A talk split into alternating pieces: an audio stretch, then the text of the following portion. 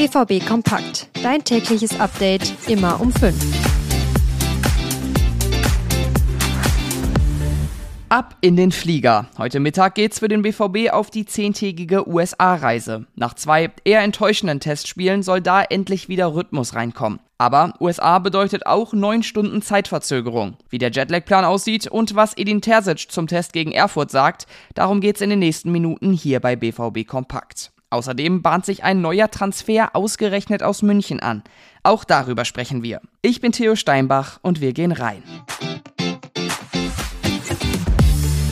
Zuerst noch einmal zum Test am Samstag. Trotz des 2 zu 1 Sieges war der nicht so wirklich überzeugend. Die beiden Tore sind spät gefallen und generell war es ziemlich wackelig, wie der BVB in Erfurt gespielt hat. Dazu muss man aber auch sagen, dass Erfurt diese Woche schon wieder in die Liga startet und dementsprechend viel weiter in der Vorbereitung ist. Das sieht auch Terzic so. Für die meisten von uns war es dann heute das erste Spiel. Man merkt halt einfach, dass da auch noch ein bisschen der Rhythmus fehlt, so, so die technischen Abläufe, die haben uns nicht so gut gefallen. Trotzdem fand ich, ähm, besonders in der Startphase, ähm, konnten wir ein paar richtig gute Aktionen zeigen. Danach seien sie aber zu passiv aufgetreten. Also Terzic eher kritisch, aber das ist, glaube ich, auch vor allem in der Vorbereitungszeit die richtige Herangehensweise.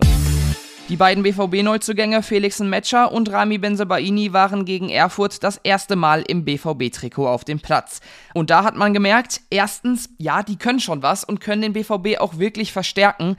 Zweitens aber auch, dass da auf jeden Fall noch Luft nach oben ist und sie noch weiter ins Team integriert werden müssen. Dazu ist aber noch genug Zeit, findet zumindest Terzic. Wir haben jetzt mit den Jungs sehr, sehr fleißig gearbeitet und haben sehr viele Gespräche gehabt, um sie, um sie an unsere Abläufe zu gewöhnen. Das wird noch ein paar Tage dauern, aber dafür ist ja die Vorbereitung da und die Testspiele. Beide sind ja auch erst ein paar Tage im Training, dementsprechend können wir da hoffentlich noch viel Steigerung erwarten. Apropos Neuzugänge. Es könnte bald eine neue Personalie dazukommen, denn die Gerüchte um Marcel Sabitzer werden immer heißer. Der soll bei den Bayern keine Rolle mehr spielen und ist ein klarer Verkaufskandidat. Sein Ziel soll bisher die Premier League gewesen sein, das habe sich laut Medienberichten jetzt aber geändert. Es soll sogar schon eine grundsätzliche Einigung mit dem BVB geben. Um die 20 Millionen soll Sabitzer kosten. Ein Artikel zu Sabitzer hat Dirk Krampe geschrieben, den Link dazu findet ihr in den Show Notes. Und jetzt kommen wir zur USA-Reise der Dortmunder. Die startet heute und hat ein striktes Programm mit drei Testspielen. Damit die Spieler direkt bei 100% sein können, gibt es einen Jetlag-Plan. Der sieht laut Terzic ungefähr so aus. Sie gehen heute etwas später ins Bett und sie stehen dann morgen etwas früher auf und dann äh, erhöhen wir das Ganze in der Nacht von Sonntag auf Montag nochmal.